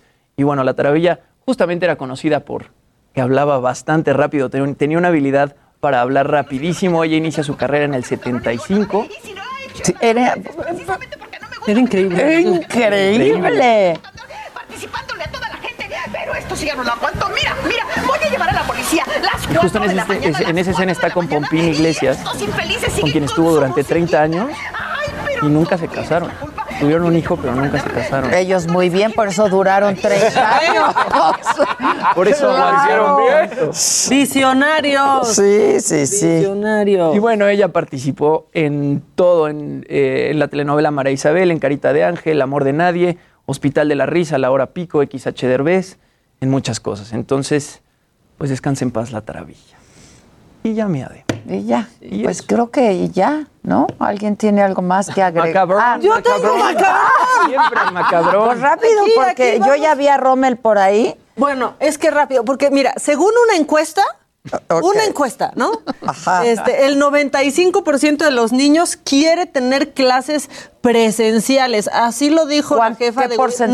95% que les surge a los niños ya regresar a clases A ver, Adela. Ya, A mí no me urgía regresar Sí, no, hoy, ¿eh? no, Se no, les no. dice. Pero espérate, no controlan los piojos en una escuela. Sí. Adela, ¿cómo van a controlar el brote? Y justo cuando ya Cancino está diciendo que sí se necesita un repuesto, un, un refuerzo, Pues perdón, claro. y es la vacuna que, Que le tienen pusieron los a todos los maestros. claro. Y ya pasaron seis meses. Ya. ¿no? Ya pasaron seis meses. Esperemos que no haya ninguna desgracia, pero imagínate que algún niño eh, en, en este regreso a clases, ¿qué van a decir? Sí. Y que no, se saquen ahí encuestas de, de la manga, ¿no? Que, que es, la hizo la Comisión de Derechos Humanos de la Ciudad de México. El 95% de niños está ávido. ¿Y cómo hicieron esta encuesta? ¿Qué quieres que te diga? quieres? ¿Por teléfono? Por TikTok. Por TikTok. Por TikTok. Por Instagram, Por TikTok. lo que sea. Por TikTok. Este, bueno, ya llegó Romel Pacheco, vamos a hacer una pausa y regresamos con él y pues con todos a la mesa. No se vayan que ya volvemos. Yo tengo una urgencia. Esto es Me lo dijo Adela. Regresamos.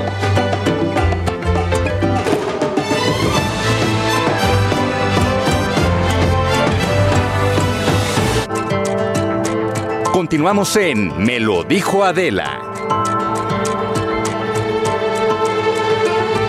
Bueno, ya estamos de regreso Me lo dijo Adela y lo dijo, lo dijo Adela. Antes del corte ya está aquí Rommel Pacheco, que es, o sea, ya eres más cosas que la Thermomix. Clavadista, diputado federal, o sea, y las que Y se el día de hoy, por eso Adela no está, vengo a, a tomar el, el- el- el Uy, puesto. buena suerte con eso. eso Oye, no. como que no, no es cierto. Un beso y mil respe- respeto, abrazos, Adela. Ahí viene, ahí viene. aparte, o sea, ahí viene y se le va a decir, ¿qué tal tu llegada? Yo te he visto desfilando por todos lados. ¿Cómo, cómo fue tu llegada a la Ciudad de México? Bien, muy bonito, viaje este, ligeramente cansado, me aventé como cuatro peliculitas, eso sí, de regreso, pero llego y los medios de comunicación, la gente, hasta una, un- un- una cartulina muy grande con los recortes de, de periódico, muy lindo y muy bonito.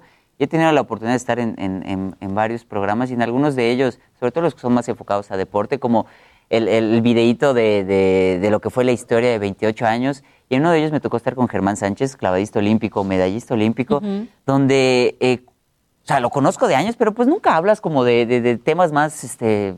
Esotéricos. Sí, no, no, no esotéricos, pero personales, está de, de trasfondo, ¿no? Ya, Esotéricos, ya- estaba- le estaba haciendo así, O sea, yo dije, y, en- bueno. y en- y- y justo ahí me dice, eh, es que me- yo, inici- yo te vi en el 2004 y porque yo te vi, me inscribí a clavados. O sea, que, o sea, y después de tantos años, y él no le tocó ir ahorita en, en- en esta, en esta ocasión porque se lesionó, pero después de tantos años estar compitiendo con él, viajar con él, verlo ganar y todo, que te digan que por él, te- o sea, la verdad Que es que sí es bonito te- y este, de por sí que ando de sentimental. Que sigas compitiendo tú, ¿no? O sea, eso es fuertísimo. Que diga, que alguien te diga que se inspiró en ti y que tú sigas compitiendo ahora. Bueno, hasta hace cuatro días que ya me. Ahora sí ya.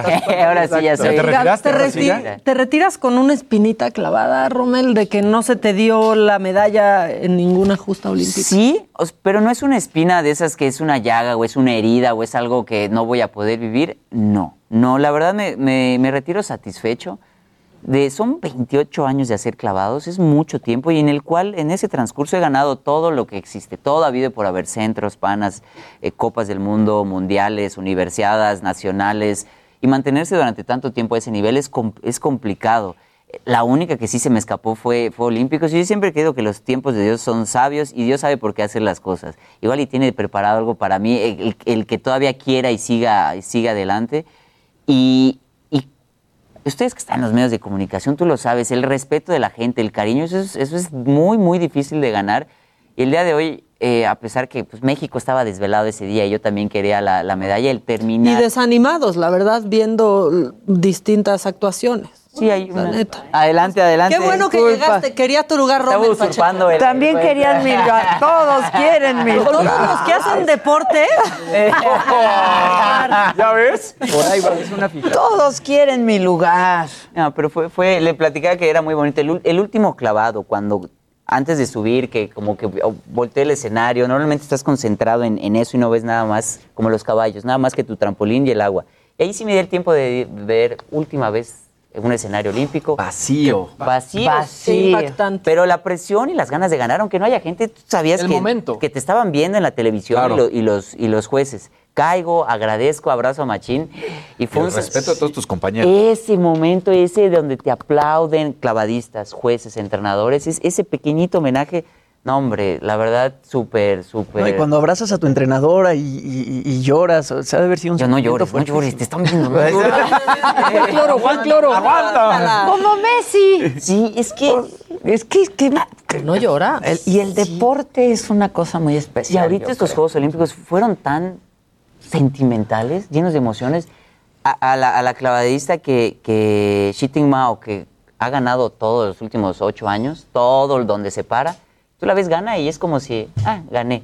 Primera vez que veo que se le salga una lágrima. ¿Sabéis que son cinco, normalmente son cuatro años, cinco años de espera, COVID, pandemia.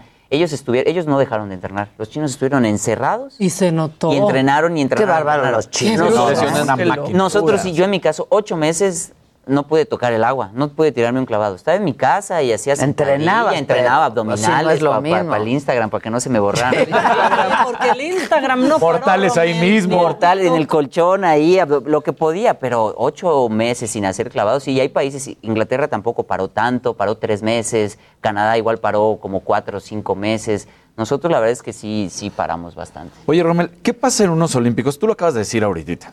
Ganaste absolutamente todo excepto los Olímpicos. Y en esta ocasión estuviste muy cerca. Fallas en un clavado y por una cosita de nada, ¿no? Que igual si no eres un ojo experto ni, ni lo vislumbras. Pero, ¿cómo es que en unos Juegos Olímpicos no se podía y en otras sí lo lograste hasta campeón del mundo cuando ni siquiera te dejaron escuchar el himno mexicano, que creo que debe haber sido uno de los momentos más dolorosos? Pero, ¿por qué en, en lo demás sí y en unos Juegos Olímpicos no? ¿Qué pasa en unos Juegos Olímpicos para un atleta que no puede? Por ejemplo, hasta Simón Biles, que ahora reventó, ¿no? Sí, donde dice que prefiere su salud mental a, eh, a competir, ¿no? Porque muchas veces traes problemas de lesiones o, algún trauma y ella en, el- en su caso se perdió en el aire, algo que como clavadista también te pasa. Yo, en- de hecho, el clavado que, que- que no me salió como, como hubiera querido, también traía un problema ahí que me perdía y son golpes, no solo en el agua, Pues que es un por tablazo. querer ser diputado. También, O sea. Ese fue el golpe. Tú también. No, pero una no se inter... A ver, vamos, eso, porque ese, ese tema sí me gusta, que es lo que te, viene en está- te contexto. estabas distrayendo. No, Entre no. el TikTok y la Diputación Federal. Romel. No, el TikTok fue una válvula. Imagínate, estás encerrado. No Sí, puedes salir de la villa y entrenamiento. No, pues, ¿qué, qué- qué TikTok, hacías? TikTok, Pues, TikTok. no, no tienes tele. Aventarte a la mi- cama. Mi, mi iPad, pero pues el TikTok. No, aparte es divertido y te entretienes. Y la parte de política. El plan... Cuando empezaron las campañas, me metieron en el pool de deportista-artista, ¿no? Sí, soy deportista y sí he estado en reality show. Pero eso no Bailando quiere todo. decir, bailando y cantando y lo que sea. Pero eso no quiere decir que este proyecto no lo hubiera planeado desde hace tiempo. Si revisan las entrevistas, hay una en el 2016 donde en la Cámara de Diputados, justamente cuando gano la Copa del Mundo, me premian y ahí arriba eh, eh, digo, algún día me gustaría estar aquí para que vean el deporte no como un gasto y como una inversión. Cinco años después lo siguen viendo como un gasto y no como una inversión, pero ahora sí voy a estar ahí. Y si revisan entrevistas todavía más atrás, dicen, algún día quiero ser gobernador. Tanto lo quería que estudié administración, que eh, tengo la maestría en capital humano, un doctorado honoris causa, 11 años en el ejército, pertenezco a la Comisión de Atletas del Comité Olímpico Mexicano, a la Panamericana de Natación y apoyando fundaciones y asociaciones. Que nadie sabe todo eso porque me identifican en traje de baño tirando un Ya mejor vete a la CONADE, Romel. Oye, Tú. ah, por cierto, ¿cuál es tu opinión al respecto? No, no, háblanos como deportista y no ya como político. Y habla pues con sinceridad. Ok. Eh, ha sido criticadísima Ana Gabriela Guevara, nos fue mal en los Olímpicos, este, pues no, a ver, las medallas que obtuvimos, pues saben a poco, ¿no? A comparación con lo que se había logrado antes. Pero independientemente de eso, los deportistas se han quejado mucho de Ana Gabriela Guevara, y sobre todo ella siendo deportista y siempre diciendo que si algún día ella estuviera en un puesto de estos, pues se pensaría en sus colegas deportistas, cosa que parece que no ha estado haciendo. ¿Cuál es tu opinión al respecto? Ok, a mí a mí me han preguntado, Rommel, antes de saber que iba a la política, ¿no te gustaría ser entrenador? Y ser un buen clavadista, un buen deportista, eso no quiere decir que vayas a ser un buen entrenador. También tampoco quiere decir que si te dan un cargo, eh, tienes que tener un equipo y una buena preparación.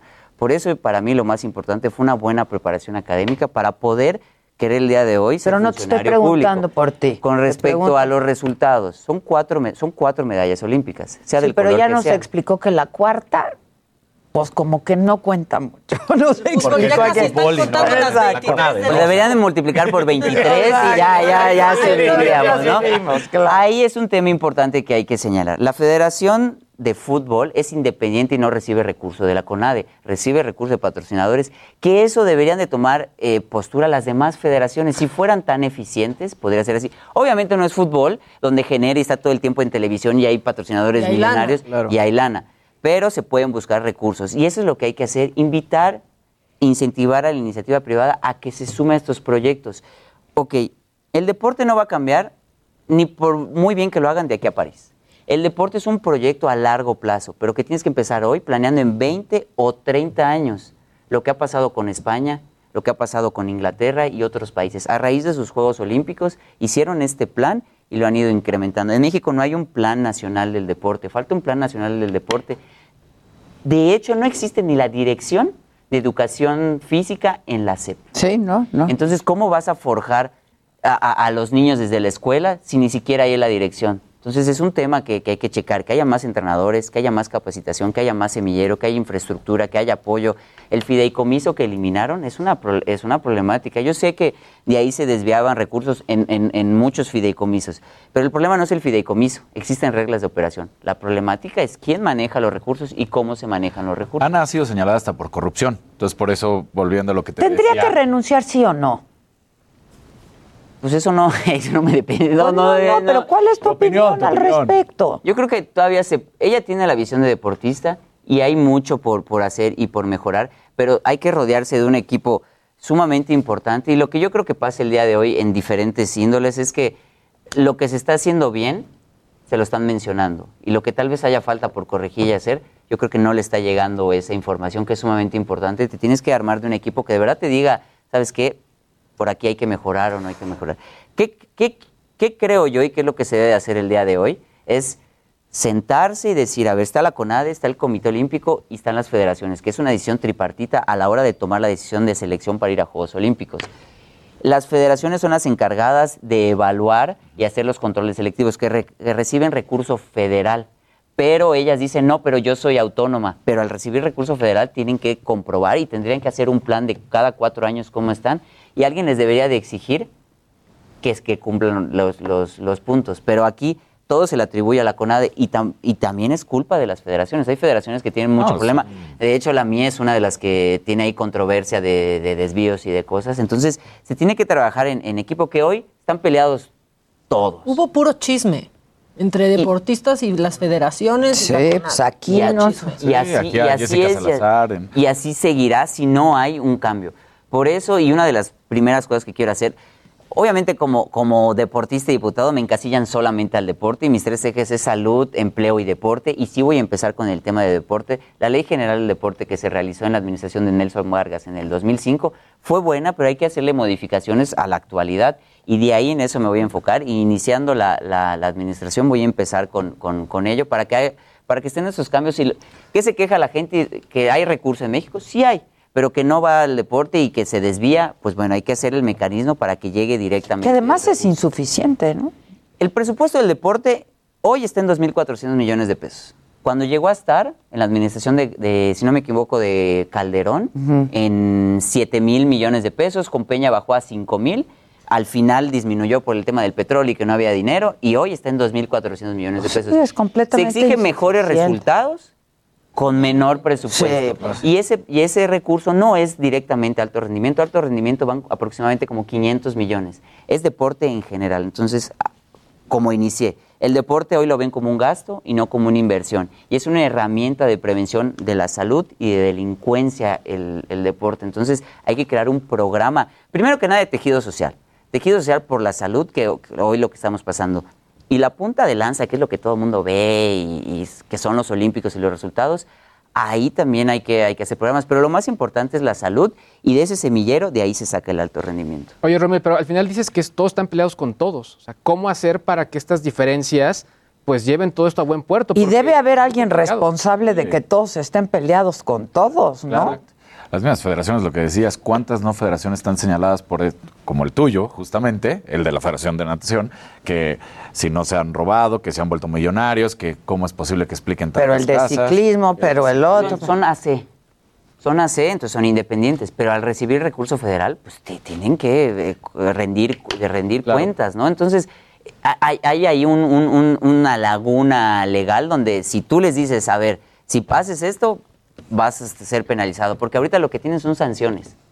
Pues una sanción. Pues sí. Échame la Sí, se no, no, aquí hay, debe de haber un, un- un pues un castigo, ¿no? Para que no quieras. Ejemplar, como dijo el presidente, Noso- castigos ejemplares. Nosotros como, como, como deportistas, el- lo que era el fideicomiso, tú firmabas anualmente tus compromisos, donde decías, te ponían el compromiso de acuerdo a con tu entrenador, la metodología y tú de, pues para centroamericanos tú, eh, tú estás del 1 al 3, ¿no?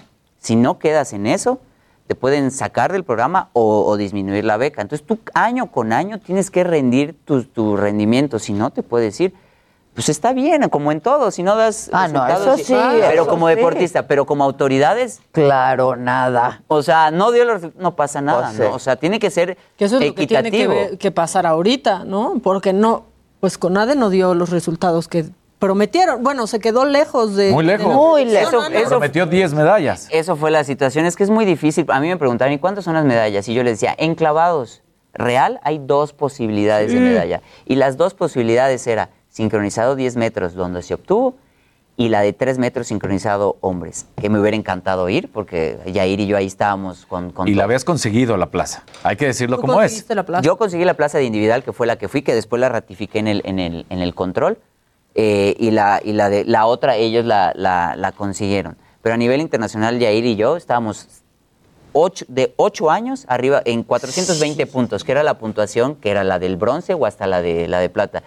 Pero pues yo soy de las personas que, que, no, que no se está quejando. Yo, aunque te estén ahí acuchillando, prefiero trabajar y hacer las cosas. Pues y sí, ya pero los resultado- deportistas necesitan también la pues, no, No hay- es- los elementos para poder dar resultados. Y hoy no existe, hoy no existe eh, eh, un eh, alguien que te proteja. Está la CAT, pero la CAT pertenece a la, a, a la CONAD. Entonces, si tú quieres eh, un proceso de... de- de- Sí, sí, sí, sí, da igual, entonces. Entonces, ahí hay que cambiar, hay que cambiar, que, no, que, que se vaya a... a- Independiente. no, no, no que sea independiente, sino que se vaya a un juzgado como, eh, bueno, ahorita no tengo la terminología, justo ayer estaba en una junta con un abogado viendo todo eso, Es- no lo quiero echar a perder. Puedes decir, no sé qué dice, pero, Pero hay- No, no, el chiste es que no esté en la CONADE quien lleve el no, proceso. No solo que no esté en la CONADE, no, no, no, no, sino que te vayas a un juicio normal, como cuando te corren del trabajo o algo así, o sea, que porque... vas a la Junta de Conciliación y Claro, Sí, sí, claro. y, y aparte no, no se necesitaría recurso porque es lo mismo que, que cual- que cualquier juicio. Entonces,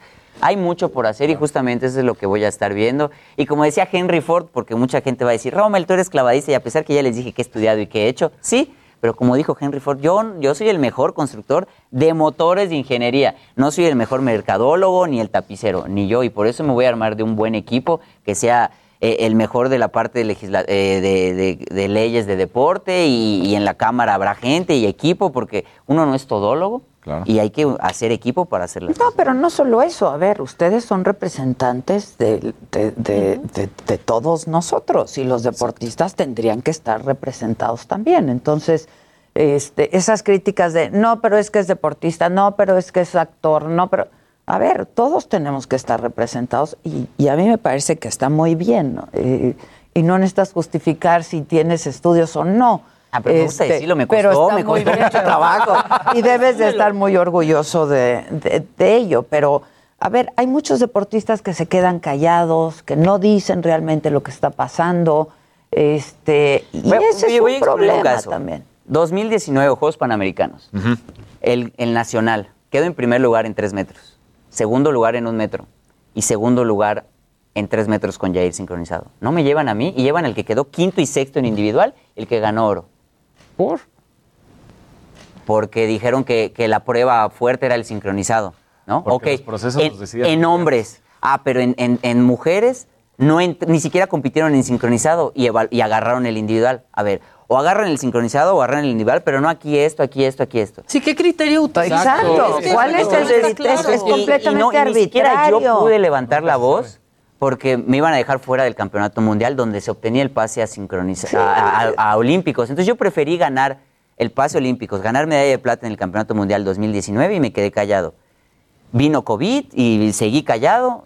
Para la Copa del Mundo no hicieron selectivo y no me llevaron. Y ahorita yo estaba sigues ocupado. callado otra vez. No, ahorita Ya que eres. Ese es un problema, ¿no? Ya que eres ex atleta, y lo digo la verdad como es, ahorita ya puedes venir a decirlo con la tranquilidad de que Sí, ya yo- pase yo lo que estoy pase. diciendo, pero, hay antes una, te callan. pero hay una cosa importante. La idea no es venir y despotricar y criticar y hacer y decir. Hay que ser constructivo. Yo he aprendido a lo largo de mi carrera deportiva que, que hay que trabajar en equipo. Y si de verdad quiero hacer un cambio en, en- en- en el deporte y en México, no es venir y decir, tú hiciste mal esto, esto y pelear. No es saber, ya estamos y somos los que estamos. ¿De qué manera vamos a hacer para que funcione? ¿Cómo te ayudo a ti para que eso, eso funcione? ¿Qué iniciativa y qué y dónde? No, no tendría caso llegar y empezar a criticar y me hicieron y no me llevaron y esto pasó, porque va a ser que cualquier iniciativa que yo haga, primera, en mi, partido no que- es, no es mayoría. Y dos, aunque la logre aprobar, me la van a congelar. Pero ahora que, que- que- que vas a poder incidir desde donde vas a estar, pero los deportistas, pues ¿quién los oye? Pues ahí estoy, de hecho, en los elevadores ahorita en la villa. Rome, no te vayas a olvidar, eso tienen mi número, lo que necesiten. Sí, porque ah, ya, sí, ya- ya les pasó que ya una les- gran les pasó, atleta se olvidó sí. de ellos cuando Sí, llegó a no, tener ahí poder. estoy. Y, la, y, la, y aunque eh, como diputado no estoy directamente ni, ni en la CONAE, ni en el Comité Olímpico, ni en las federaciones, pero sí legislando y haciendo esas pequeñas reformas, va a ser Ah, no, posible se- que se haga. contribuye, Y lo del presupuesto, me va a tocar convencer a esos 499 diputados más de decirles, miren, no es un gasto, es una inversión, es prioritario, es esto, es esto, es esto, y ahí hay que hacer Y si todo. no el- lo entienden, pues sí estamos en un problema, porque la salud es prioritaria, ¿no? Y el deporte es salud. Y por eso los tengo a todos ustedes, por si no hacen caso, vengo acá y Ah, miren, claro. esa iniciativa y no están aprobando. Ahora, no es despotricar, que- simplemente es Señalar, señalar y que la gente sepa. Y aprovechar que tienes justo la, la palestra para empezar a alzar la voz y que se vuelva pues eh, de, de uso común todas estas situaciones y que las entendamos. Sí, porque a veces cuando estuve en campaña, este, pues me tocó ir de puerta en puerta, ¿no? Y, y te empiezan a decir, es que quiero esto, es mi bache, mi luz. Y le digo, claro que sí, señora, claro que sí, señor. Aunque como diputado federal no, no me compete no está en mi jurisdicción, yo tengo que estar en San Lázaro legislando, pero sí yo generar el recurso para traerlo aquí a Yucatán y dárselo al diputado local o al regidor o al alcalde para que haga todas esas mejores, sí.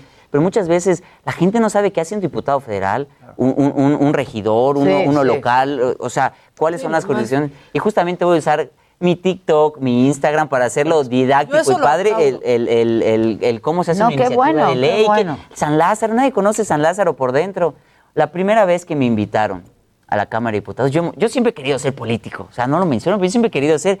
Yo llegué emocionado, feliz, entro y me encuentro en que parece un kinder. O sea, uno hablando por teléfono, comiendo su torta, Total, suena ah, la kinder. chicharra y todo. Abren Y- el y mi- ilusión de, de- yo, yo sentía Juegan todo solemne Crush. y así. Entonces dije, bueno, no importa eso, pero algún día voy a estar acá y aunque los demás no hagan caso, yo sí, porque están presentando alguna iniciativa y ni siquiera nadie las escucha. ¿no? O sea, yo digo, ¿cómo van a aprobar o no? Si, si Sí, presentan- mírate, qué bonito en la máscara. Claro.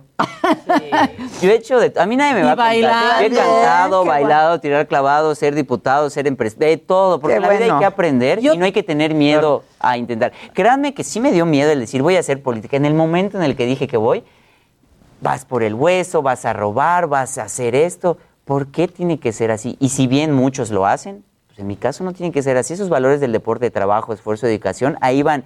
Y que tampoco señalen, porque me, me he roto el alma para ganar y tener lo que tengo, y viajo y tengo y me muevo en un Qué buen bueno, coche y una buena casa Porque y esto gracias al trabajo. Que no a partir del 1 de septiembre, ah, se lo... se- no, no, tengo mi, mi 3 de declaración. 3, mi declaración y todo para que vean que, que- que ahí está. Oye, Romelia, algo que también has hecho es que has sido un gran aliado de la comunidad LGBTI+.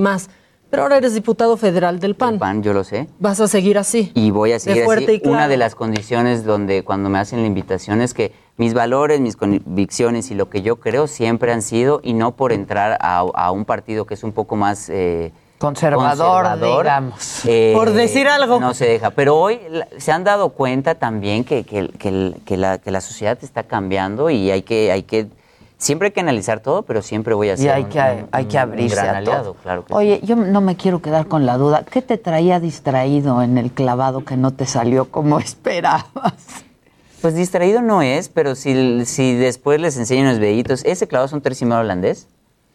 Ha sido mi mejor clavado. De hecho, si buscan en YouTube, es clavado perfecto en Juegos Es tu Panamericanos. fuerte. Sí. Eso es, es un muy, muy bien clavado. Pero hace como dos años, te lo que le pasó a a Simón, te desubicas en el aire, pero desubicas, normalmente ves el agua, yo veo y cuento.